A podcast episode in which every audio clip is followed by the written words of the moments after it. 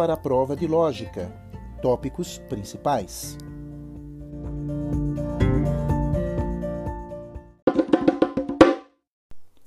Dica do mestre.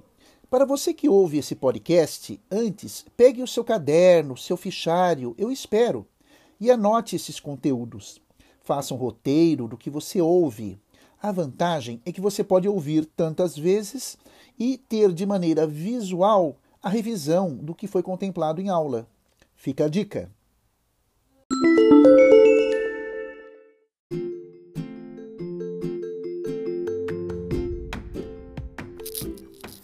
Tópicos abordados: 1. Um, lógica, definição, origem e divisão.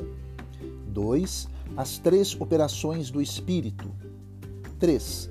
Trivium, as artes liberais. 4. Silogismo. 5. Argumentos.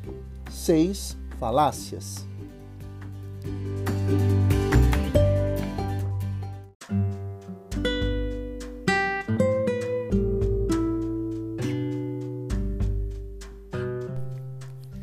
Tópico 1: Lógica, definição, origem e divisão. Eu quero recomendar, em meio a tantas publicações, internauta, de livros de filosofia que tratam também da lógica, livros impressos, e-books, blogs, websites, duas obras que tenho em mãos e recomendo a você para compor a sua biblioteca. A primeira é de autoria do professor Rafael Gambra, chamada Noções de Filosofia. Ela é publicada na livraria portuguesa Tavares Martins de 1972. É um clássico que eu vou até fazer referência a alguns trechos para aproveitamento do conteúdo. Uma outra obra também que recomendo a você é a publicação pela editora Agir, uh, Jacques Maritain, né, o grande Jacques Maritain, a obra A Ordem dos Conceitos Lógica Menor. É muito bem estruturado esse livro, é uma obra clássica também na filosofia, no estudo da lógica.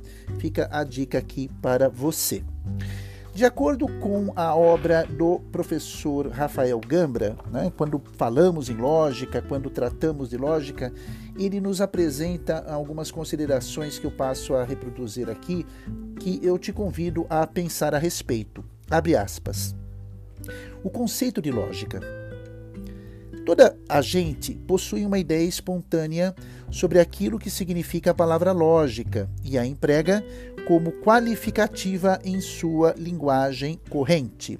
Exemplo: isto é lógico, ou trata-se de uma falta de lógica. Segundo essa ideia vulgar, chama-se lógico ao pensamento certo, correto e ilógico ao que carece dessa ilação interna. Todo homem normal, ainda que só tenha essa ideia elementar da lógica, possui, contudo, uma lógica natural que o leva a conduzir o seu pensamento de uma forma lógica e a perceber a falta de conexão racional onde quer que a encontre. Podemos chegar, vai dizer o professor, a uma primeira definição de lógica através da etimologia da palavra. Logia, do grego logos, significa estudo ou tratado racional. Esse elemento faz parte de nomes que designam quase todas as ciências. Fecha aspas, e aí ele cita geologia, teologia, zoologia, psicologia e por aí vai. Né? Então é muito interessante esse comentário que o professor faz, né? porque nós já falamos de lógica no dia a dia, né? no cotidiano. O professor prossegue: origem da lógica. Aristóteles, o maior filósofo da Grécia Antiga, século IV a.C., foi o fundador da lógica em Atenas, que hoje estudamos quase na íntegra. Chamou a lógica órgão, instrumento, isto é, instrumento do saber, estrutura e direção do pensamento na aquisição do saber. O seu estudo precedia toda a sua obra e tinha um caráter introdutório. Fecham-se aspas. Ah, você, internauta, percebe então que a lógica vai surgir uh, de uma forma mais organizada, é claro, no século III Cristo, com Aristóteles, com a produção da obra, né, Organon, que para nós é a lógica, e ele vai dividir a lógica em duas grandes áreas, o discípulo de Platão. Aristóteles vai dividir a lógica em duas grandes áreas, que são a lógica maior e a lógica menor. A lógica maior, pelo próprio nome que lhe é dado, é a área do conhecimento filosófico que vai estudar a abrangência das outras ciências. Então, alguns exemplos. Quem estuda direito tem que desenvolver toda uma metodologia investigativa para conhecer esses temas. Quem é da área da medicina já utiliza uma outra o que? Metodologia de estudo. A metodologia de estudo e de pesquisa da arquitetura, por exemplo, ou da odontologia, por exemplo, ou talvez da botânica, talvez da gastronomia, da área da computação. Você percebe que cada área do conhecimento deve desenvolver um método próprio ou então uma metodologia própria. A própria disciplina metodologia representa essa primeira área da lógica que Sócrates classificou como eh, lógica maior. Ela tem uma abrangência maior, que é a abrangência das áreas do que cada um vai estudar. Para nós, eh, da filosofia, a lógica que estudamos é a lógica pela lógica que Jacques Maritain cita no seu livro que leva esse nome a divisão, a classificação de Aristóteles, que é a lógica menor. Aí nós não vamos estudar outras áreas do conhecimento, a medicina, o direito, a administração. Não. A lógica menor vai ser uh, aquela disciplina de estudo da lógica filosófica, das regras que regem o pensamento, daquilo que é a estrutura do pensamento em si. A lógica menor é a lógica filosófica.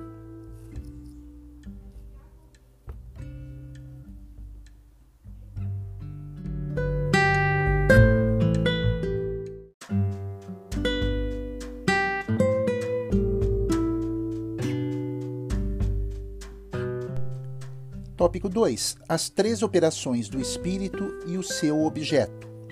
Podemos falar em lógica que a nossa inteligência, o nosso logos, a nossa razão, passa por três fases uh, de abstração, da mais simples até a mais complexa, desde o início em que a criança, o ser humano, nasce em seu estado já infantil, todo o processo de desenvolvimento, de educação, até a idade adulta, ou seja, estas três operações que eu vou descrever a você ocorrem não apenas por ocasião do nascimento de um bebê recém-nascido, recém-nascida, mas são conceitos, experiências e procedimentos que percorrem a vida intelectiva segundo Aristóteles. A nossa alma, a nossa estrutura anímica segundo Aristóteles, já comentado em aula também, é uma alma intelectiva, ou seja, ela é dotada de liberdade, da capacidade de nos tornarmos livres e também da inteligência ou da razão. É sobre esta razão que vamos tratar as três operações do espírito. Chamo e esclareço a sua atenção para o termo espírito, não no sentido religioso, mas espírito a partir da tradução francesa do que se refere à mente, à nossa vida psíquica, ok? Então vamos lá. A primeira operação do espírito ou da inteligência chama-se apreensão, de apreender, com dois es. A apreensão é a primeira operação do intelecto através da qual o cérebro, a mente humana, o espírito, vamos dizer assim, é capaz de conceber uma experiência, uma definição, uma realidade cujo produto da primeira operação do espírito à apreensão chama-se conceito ou termo. Por exemplo, vaca, cachorro, homem, esperança. São palavras, não é verdade? São conceitos, são termos. Eu consigo construir este conceito, este termo, a partir da experiência da primeira operação do intelecto, chamada apreensão. É o nome que eu dou as realidades que eu apreendo do mundo, que eu retiro do mundo e construo por meio da abstração essas uh, palavras ou então estes termos. Um outro exemplo: dignidade. Veja, é um conceito que você tem na sua mente cujo significado, né, o significante dignidade, você entende o significado exatamente pelo processo chamado apreensão. Você vivenciou esse conteúdo. Se você tem esse significado, é porque você já o experimentou. Então, todo conceito, todo termo possui um significante, que é o nome da palavra, e o significado, que é a ideia da palavra. Cumpre esclarecer também que todo conceito e todo termo possui uma compreensão e uma extensão. Compreensão, como o próprio nome diz, é o significado, é aquilo que eu entendo, é a ideia exata do que eu compreendo. Extensão é a abrangência, o tamanho da palavra. Representa o número de elementos que fazem parte daquele universo. Vamos a um exemplo. Eu lhe digo duas palavras: família, família, e a segunda, filho. Vamos tentar compreender uh, o que significam esses dois termos. Família, pense um pouquinho, né? pai, mãe, filhos, irmãos, parentes. E a segunda palavra, filho. Bom, filho em relação ao pai, em relação à mãe. Então você tem a compreensão dos dois termos, o que é família e o que é filho. Vamos ver o tamanho, a extensão desses termos, dessas palavras. Ora, filho faz parte da família, então a palavra família possui uma extensão, uma abrangência maior que a palavra filho. O termo filho está contido na palavra família. Então, a palavra família, o termo família, possui uma extensão maior.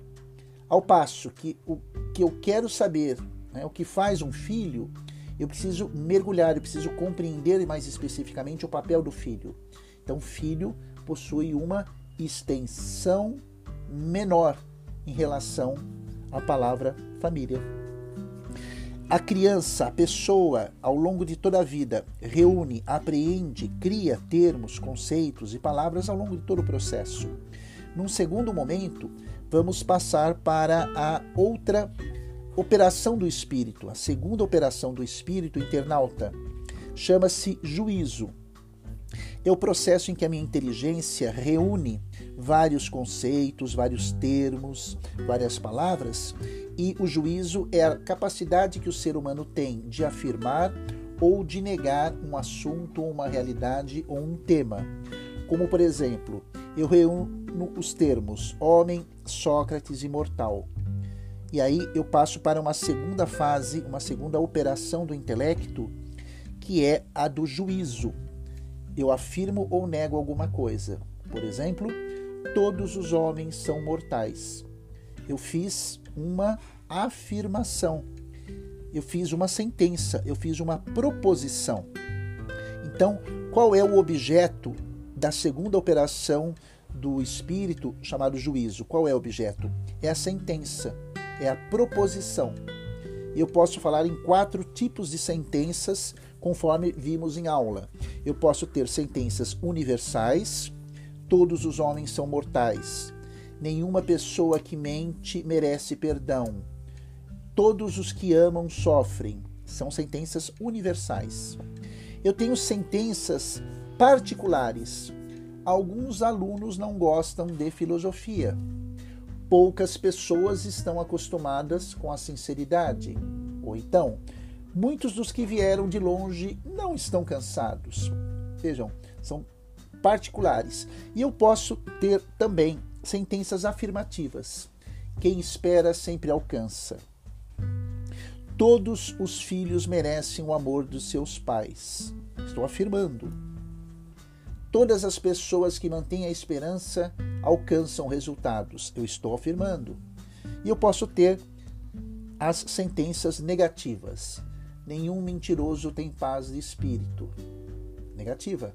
Nem todos os que enganam conseguem ser felizes. É negativa.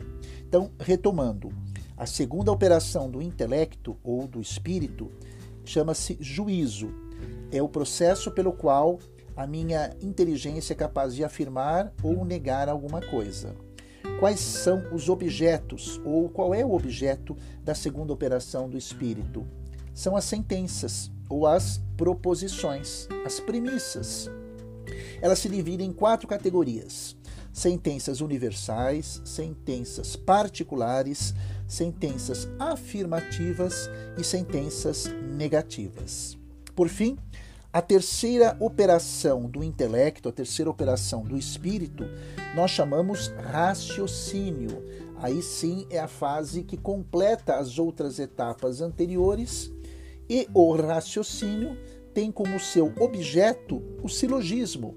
Né? E aí eu cito de imediato aquele exemplo mais conhecido clássico da lógica e que você com certeza lembra. O silogismo é a composição de duas sentenças que nós vamos chamar de premissas, premissa maior, premissa menor, e da qual, né, dessa relação, tiramos uma terceira premissa que é a conclusão. Vamos ao exemplo de um silogismo que é o objeto do raciocínio. Vamos lá. Todos os homens são mortais. Primeira premissa. Ora, Sócrates é mortal. Segunda premissa. Perceba, internauta, você que nos acompanha aqui no podcast, a conclusão. Veja a, a, a sensação que nós temos na nossa mente, né? Feche os seus olhos e pense: todos os homens são mortais. Ora, Sócrates é mortal. Veja, é como se a conclusão já surgisse na sua mente. Esse processo que nós chamamos de dedução. Né? Ora, então, conclusão: Sócrates é mortal você tem no silogismo o exemplo claro da terceira e da mais completa operação do espírito. A primeira é a apreensão. Qual que é o seu objeto? O termo, o conceito, as palavras. Segunda fase, segunda operação, o juízo. Eu reúno os termos e consigo afirmar ou negar alguma coisa, criar as sentenças, as premissas. Todos os homens são mortais. É uma sentença universal e afirmativa.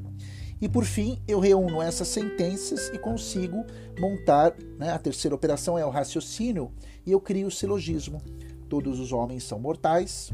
Ora, Sócrates é homem, portanto, Sócrates é mortal.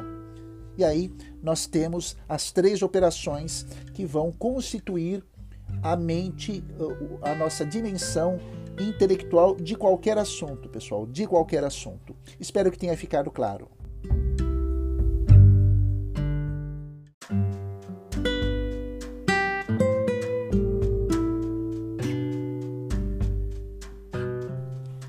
Tópico número 3: o trivium e as artes liberais.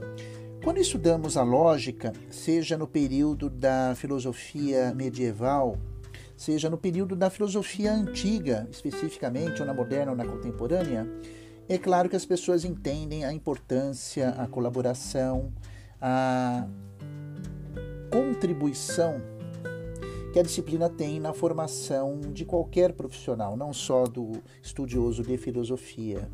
E é muito interessante também porque a lógica vai fazer parte do que nós chamamos um programa de metodologia, usando um termo mais técnico, que foi organizado na Idade Média, chamado Artes Liberais. Né? A lógica faz parte de um programa pedagógico, metodológico, chamado Artes Liberais, que representa não simplesmente uma metodologia de ensino, de estudo e de aprendizagem, mas uma metodologia, um projeto pedagógico que foi herdado lá da antiguidade clássica, e aí, é claro, da própria Grécia, e que vai compor uma formação pluridisciplinar, pluri no sentido de plural.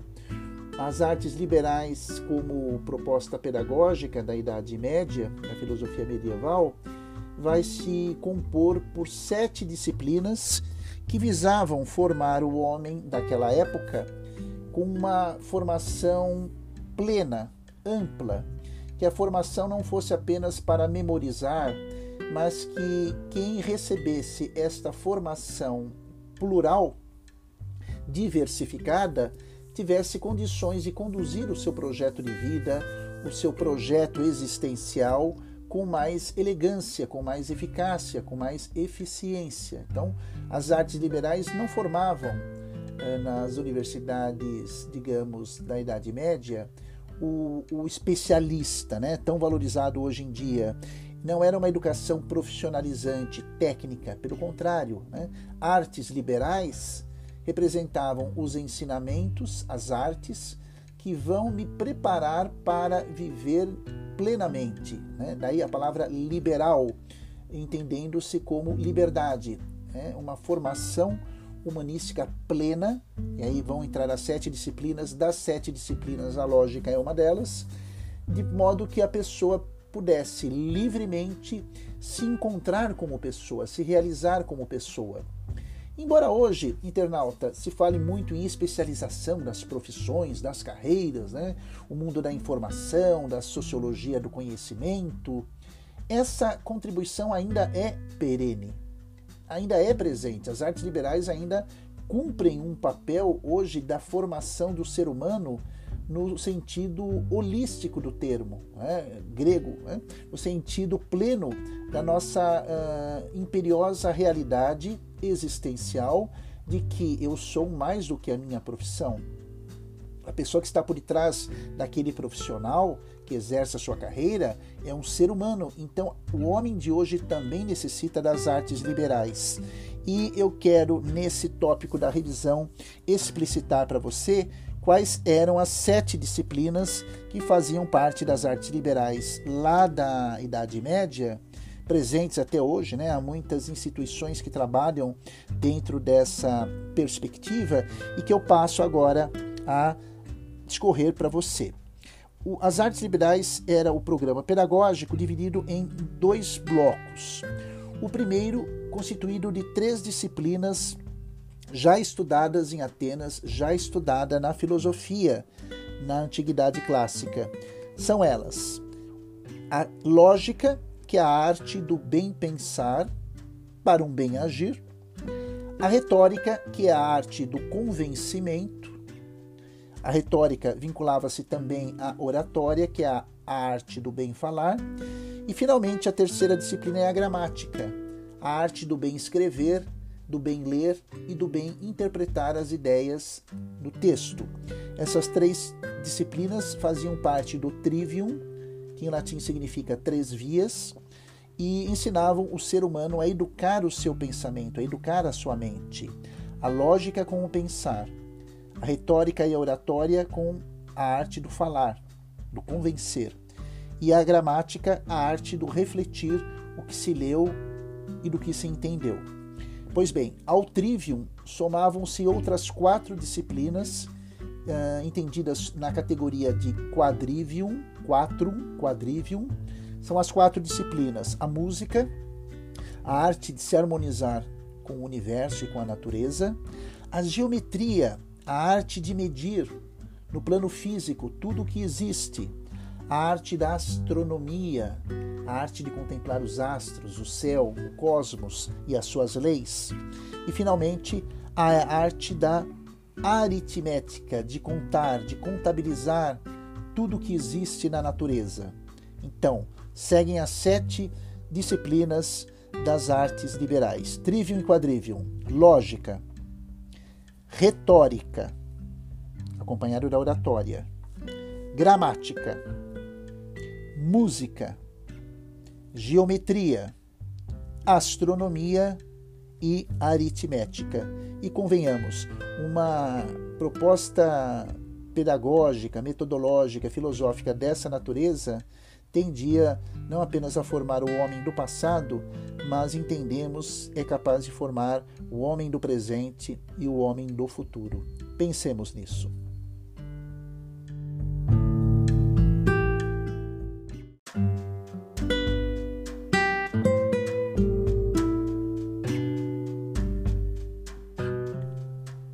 Tópico número 4: Silogismos. Nós comentamos uh, em itens anteriores, em tópicos anteriores a essa revisão, a questão das três operações do espírito, em que eu apresentei nesse podcast quais são elas, as três operações: a apreensão, o juízo e o raciocínio. E apresentei os três produtos dessas operações do intelecto. Diante da operação da apreensão, na primeira, eu tenho o um conceito e o termo, sua compreensão e a sua extensão. Na segunda operação do espírito, falamos do juízo, ou seja, significa afirmar ou negar alguma coisa. E os produtos são as sentenças e as proposições. Citei sentenças universais, afirmativas, negativas, particulares. E por fim, a terceira operação do espírito é o raciocínio e o produto é o próprio uh, silogismo. Então eu quero nesse tópico né, em que nós falamos sobre o, o silogismo, né, sobre esses itens, dar alguns exemplos de sentenças. Como que você pode construir uma sentença, classificá-la, se ela é particular, se ela é universal. Vamos lá? Segue então alguns exemplos. Nas sentenças ou nas proposições, como você já sabe, eu tenho quatro categorias: universal, particular, afirmativa e negativa. Como que você vai identificá-las? Como que você vai classificá-las? E aí segue a dica. Né? É, quando eu falo numa sentença, quando eu cito uma sentença universal, eu preciso utilizar alguns termos ou conceitos que me deem essa universalidade. Então, pode prestar atenção, eu até sugiro que você anote algumas dicas ou crie algumas proposições para que você se certifique da certeza do que você está estudando. Exemplos de termos utilizados em sentenças universais. Todos, todas, ou no singular, todo, toda, nenhum, nenhuma, são universais né? Generalizam. Ou então eu começo a frase, a, a sentença, a oração é, com uma vogal, né? ou com o artigo no singular ou no plural, o a, os as. As mulheres gostam de ser valorizadas. Quem são as mulheres? Todas as mulheres. Se eu digo, os meninos adoram fazer atividades físicas, todos os meninos. Quando eu utilizo o artigo masculino ou feminino, singular ou plural, eu universalizo, eu não preciso usar sempre a palavra todos. Mas quando eu utilizo o a, os as, eu estou universalizando. Pelo contrário, sentenças particulares, vejam, parte, né? não são todos, são alguns. Quando que eu identifico uma proposição particular? Quando elas começam com determinados advérbios, termos que eu começo a citar agora. Algum, alguma, alguns, algumas, poucos, poucas, vários, diversos. Perceba que esses termos no singular ou no plural, né, pouca gente veio à aula hoje, está no singular. Mas pouca gente significam todas as gentes? Não, uma parte delas. Quando eu digo, um outro exemplo, a maioria dos alunos quer evoluir. A maioria não é totalidade, é particularidade. Então, uma sentença é particular quando eu vou definir, por meio de pronomes ou de advérbios, a, a extensão do tamanho do universo daquela realidade. Né? Diversos, diversas, poucos, muitos, a maioria, a minoria. Veja, eu não estou generalizando, eu estou particularizando. Outro tópico também que é importante aqui que você entenda é que as sentenças podem ser universais ou particulares e elas podem ser afirmativas ou negativas. Afirmativa quando o próprio verbo diz: Todos os que trabalham alcançam seus resultados. Veja, é uma universal afirmativa. Todos os que trabalham, estou afirmando, serão recompensados. Uma universal afirmativa. Uma universal negativa, né? Nenhum. Nenhuma pessoa de má fé consegue ter amigos. nenhuma pessoa consegue, ou seja, ninguém consegue. Percebe? Então, uma universal aí negativa para você. Uma particular afirmativa. Alguns alunos escolheram um curso de filosofia. Veja, não são todos, alguns escolheram. Estou afirmando, o verbo está positivo aí no propósito da sentença. E, para finalizar, um exemplo de uma sentença particular negativa. Poucas pessoas não dão crédito àquele homem. Poucas pessoas não dão crédito àquele homem. Poucas, particular, não dão crédito. Negativa. Então, meu convite, depois pegue aí uma folha, um papel, um lápis, uma caneta e comece a escrever várias sentenças. Faça a combinação universal afirmativa. Não, agora eu vou fazer duas universais negativas. Tá, agora eu quero fazer três particulares negativas. E vou terminar fazendo uma particular afirmativa. É um exercício muito interessante, internauta, e você ao mesmo tempo treina basicamente essas sentenças que vão fazer parte dos silogismos depois. Quanto melhor você estiver na exemplificação dessas proposições, mais acertadamente você terá sucesso nos seus silogismos, ok? Vamos para o próximo tópico? Um abraço.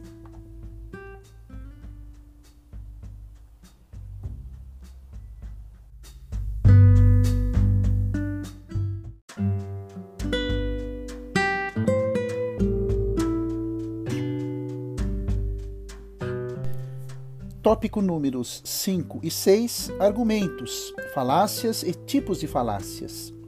Um argumento é todo o recurso que na lógica, na oratória, na retórica, na gramática, vai traduzir uma reunião de ideias, de valores, de princípios, de pontos de vista que uma pessoa ou um grupo tem e manifesta se posicionando. Né? O homem, segundo Aristóteles, é um animal linguístico e, portanto, ele cria a linguagem não apenas para se comunicar circunstancialmente, né, historicamente, cronológica, temporalmente, mas também para perpetuar as suas lembranças, as suas recordações, os seus valores. Então, todo silogismo, por exemplo, é uma reunião de argumentos.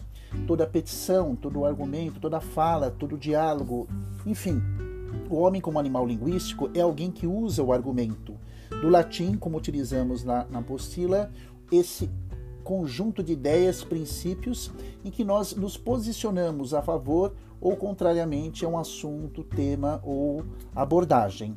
É, quando esses argumentos são positivos, éticos e construtivos, eles recebem exatamente esse nome, argumentos. Aqueles, porém, que são dotados de uma certa intenção não muito ética ou de caráter de manipulação, esses argumentos maus, vamos dizer assim, entre aspas, chamam-se falácias. Falácia é o argumento falacioso. Falácia, o termo significa mentira, engano, manipulação. Argumentos falaciosos, como já apresentamos no curso, são um conjunto de falácias, são várias, tem mais de 20 falácias, eu elenquei pelo menos as sete mais principais e corriqueiras dentro do nosso perfil da cultura latino-americana, da cultura brasileira. Primeira falácia, eu convido você depois a verificar em nossas web aulas e também nas apostilas disponibilizadas cada uma delas. Primeira, ad baculum, significa o apelo à força, ao grito. Né? Ou você faz isso que eu mando, eu vou arrebentar tudo aqui.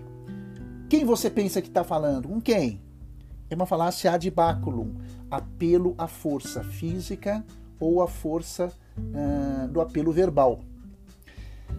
Falácia ad hominem pessoal é o ataque contra a moral da pessoa. Por exemplo, quem você pensa que é para me dar conselhos? Você nem dá certo no seu namoro, no seu noivado, como é que você vai puxar a minha atenção, vai falar algum comentário? Quem é você? É, a dominem pessoal. Eu posso ter um terceiro tipo de falácia, internauta, que vai atacar não a moral da pessoa, mas as circunstâncias, a posição ou então é um ataque à profissão da pessoa. É aquele paciente que diz para o médico: Ah, o senhor está me falando que fumar faz mal para a saúde só porque você é uh, médico. Não depende da profissão a validade e a legitimidade do argumento. Então, só porque você faz faculdade, só porque você é médico, só porque você é psicólogo, só porque você é meu pai, só porque você é meu amigo, é o tipo de falácia que vai atacar, daí a palavra contra o homem na circunstância em que ele se encontra, é a falácia ad hominem, circunstancial. Eu não ataco a moral, mas eu ataco o papel, a profissão, as circunstâncias em que a pessoa está.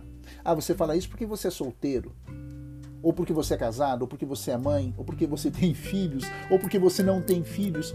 Veja, a pessoa sempre arruma uma desculpa para alegar aí a sua uh, incompreensão ou insatisfação.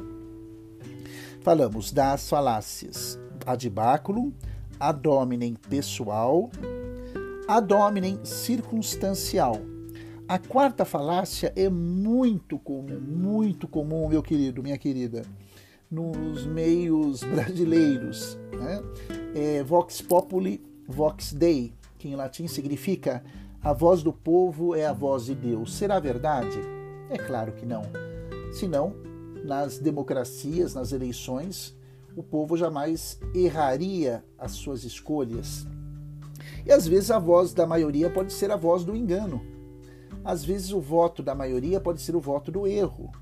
Então, a falácia ad populum quer nos fazer entender que muitas vezes a manipulação pode conduzir a vez e o voto da maioria. Nem sempre, meu querido, a voz do povo é a voz de Deus. Nem sempre a voz, que é uma metáfora, é claro. Nem sempre a voz da maioria é a voz do acerto. Então, o que é a voz da maioria? É a voz daqueles que superam os vencidos. Tão somente isso. Quantas vezes você na vida e eu também não fomos a favor ou contra a maioria Quantas vezes você e eu não fomos a favor da minoria? E a verdade, o acerto, não depende de quantidade, de percentual ou de números, não é verdade? Mas é muito é, é uma falácia muito manipuladora, né? de manos, que significa mão. É uma falácia em que a pessoa insegura vai pela maioria, atribuindo a esse grupo, a essa maioria, a certeza da decisão tomada e não há e não há nem garantia de que a voz da maioria é a voz do acerto. Ad populum significa apelo ao povo, ao popular. Uma outra quinta falácia que nós apresentamos é a famosa chantagem sentimental. Ad misericordiam é o apelo que a pessoa, todas as idades, viu? Todas as idades, circunstâncias, papéis, faz pedindo uma consideração, uma nova chance, um perdão, uma isenção da culpa do erro e da responsabilidade do ato cometido. Né? Então, aquela chantagem sentimental em que a pessoa se posiciona como uma pessoa sofrida, que não teve a má intenção, ou que de uma certa forma fez com as melhores das intenções. Então, em nome da amizade, em nome do perdão, em nome de outros argumentos não racionais, isso é importante, não racionais, então eu tento obter a benevolência ou a concordância ou a permissão do lado oposto. Mas o apelo emocional é falacioso. Eu não quero entrar aqui em ética, porque nós estamos num podcast de lógica, mas uh, argumentos precisam ser rebatidos de acordo com a natureza em que a discussão foi construída. Se eu apelo emocional para uma questão racional, há de uma certa forma aí uma intenção é, obscura, aí, né, escondida, de se conseguir aquilo que se quer, não por vias racionais. Sexta falácia é o apelo também, é um ad, ad ignorância, é um apelo à ignorância ao meu desconhecimento da regra, da norma ou da lei. Ad ignorantiam. Eu não sabia, ninguém me disse, eu não vi. Você já ouviu essas desculpas? Espero que nunca tenha usado, mas o argumento ad ignorantia, meu querido, minha querida, diz que a pessoa deve nos conceder aí o seu perdão, a sua consideração, não pelo emocional, mas porque tão somente porque eu desconhecia que aquela rua era uh, contramão. Eu, descobri, eu desconhecia, eu não lembrei, eu não sabia o limite da velocidade naquela rodovia. Eu não sabia que teria prova na segunda-feira porque ninguém me falou. Então, eu apelo também ao meu desconhecimento com uma desculpa para me isentar dos desdobramentos de um ato uh, cometido e que agora as sanções pelo equívoco que eu cometi. É muito comum. E eu termino a nossa falácia uh, o estudo delas, né, o último, número 7, é ad vericundiam, que é o apelo à autoridade. Muito comum também a pessoa fazer uso da sua imagem, do seu cargo, para vender uma ideia, para vender uma, um produto, um serviço, sendo que a sua imagem, a sua posição não tem nada a ver com o produto, a ideia ou o serviço que é oferecido. Então, eu coloco um jogador de futebol muito famoso para fazer propaganda de shampoo de cabelo. Ou eu coloco um cantor muito famoso para divulgar, defender a, ideia, um programa de um candidato de um partido político. Então, as pessoas associam a fama, o carinho que tem uh, por aquele profissional, por aquele artista, por aquele cantor ou cantora, com a ideia que ele quer vincular é também uma forma de se manipular, porque o convencimento não se dá, internauta, por meio da, da, da ideia, né, do argumento em si, mas por outros elementos, como a título de ilustração, o carinho que eu tenho por aquele cantor ou por aquela artista. ok? Como eu disse, há vários outros tipos de falácias, mas esses são os mais comuns que eu gostaria que você recordasse e se preparasse para não apenas a prova, mas para a própria vida, ok? Minha dica final: ouça mais vezes esse podcast na plataforma. Tem apostila, tem todas as aulas gravadas de lógica, tem no meu canal também uh, no YouTube. Então, não é por falta de material, é, vocês vão ter muita coisa disponível. Se organize e aproveite. Uma boa prova, um grande abraço e até a próxima, meus queridos.